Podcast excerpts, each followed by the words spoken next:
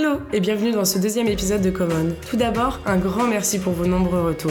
Et je suis plus que ravie de vous annoncer que notre deuxième invité n'est autre qu'Olivier Roussel. Connu par la majorité des étudiants lillois, Olivier est intervenant dans différents campus, partageant aux élèves son savoir et son métier, qui amène parfois à des situations pour le moins incongrues. Vous aurez l'occasion de le découvrir dans cet épisode. Olivier a également créé Fly Me to the Moon, et depuis notre rencontre, je ne cesse de me demander pourquoi ce nom.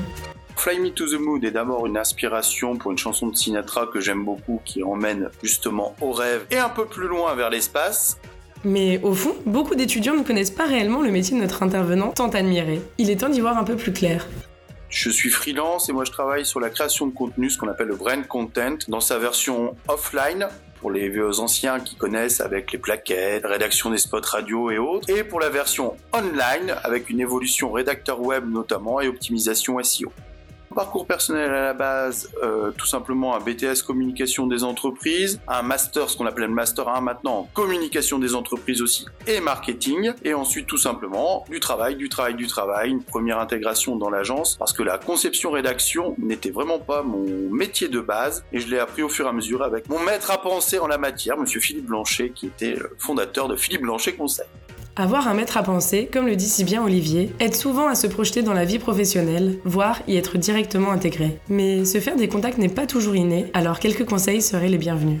Alors déjà être très curieux s'intéresser à tout, ça c'est un conseil général, et à partir du moment où on s'intéresse et qu'on s'adresse à quelqu'un, notamment un professionnel, bah lui dire pourquoi on s'intéresse à lui. Juste euh, apporter finalement une source de réflexion personnelle en lui disant bah j'ai vu par exemple un écrit que vous avez fait ou j'ai lu une publication LinkedIn et argumenter dessus avant de s'adresser à la personne.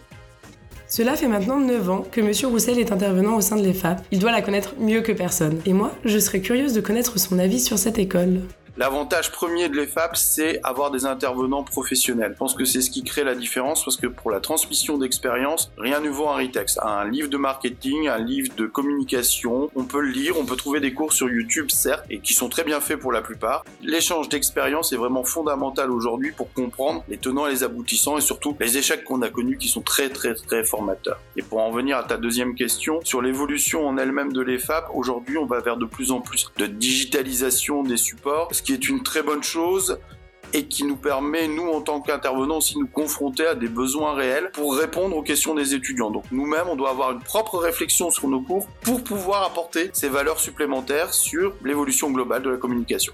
Être en communication, c'est bien, mais avoir les qualités requises, c'est mieux. Mais au fond, quelle est la qualité principale d'un bon communicant? Alors ça rejoint la question sur ce qu'on doit être euh, pour un étudiant à la base, être curieux. La curiosité c'est fondamental dans tout ce qu'on fait. Je pense qu'on peut s'intéresser aussi bien au domaine de l'espace qu'au domaine de la santé, qu'au domaine des EHPAD par exemple, parce que c'est des questions de société et que cette curiosité c'est ce qui va permettre d'aller plus loin. Ensuite, deuxième conseil, la deuxième qualité c'est la rigueur. Ça paraît peut-être un peu difficile à appréhender quand on commence dans la communication, mais c'est un métier qui demande beaucoup de rigueur, beaucoup de veille.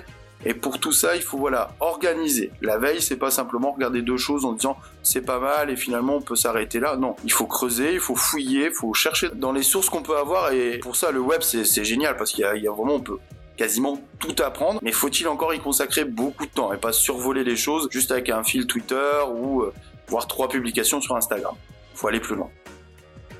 Durant des études en communication, nous sommes tous amenés à réaliser, un jour ou l'autre, une interview. Un exercice compliqué pour certains, alors quoi de mieux d'avoir un expert en la matière pour nous délivrer ses meilleurs conseils? Alors pour une interview, il y a deux cas d'école. Il y a l'interview qui est dans un secteur d'activité que j'aime beaucoup, par exemple la médecine, c'en est un que euh, j'aime bien et sur lequel j'ai une certaine curiosité, peut-être même familiale euh, sur le sujet, mais sur lequel finalement je vais pouvoir aller faire des recherches antérieures sur telle ou telle technique, ou c'est les avancées de l'oncologie par exemple. Et il y en a d'autres où j'ai pas d'inspiration, mais finalement j'utilise toujours un petit un petit trick comme on va dire, c'est-à-dire bah, tout simplement s'intéresser à ce que fait la personne et lui poser la question, ce qui lui plaît dans son métier ou dans son domaine d'intervention. Et à partir de ce moment-là, ça c'est la le petit conseil, le petit secret d'une bonne interview, c'est en fait vraiment s'intéresser à la vie des gens et ce qu'ils aiment et les faire parler sur leur métier. Une fois que les gens sont dans leur zone de compétence et dans leur métier, ils ont envie d'en parler, ils ont envie d'échanger, ils ont envie de raconter finalement ce qui fait leur quotidien avec les, grands moments et les petites anecdotes, mais finalement c'est ça le plus fort.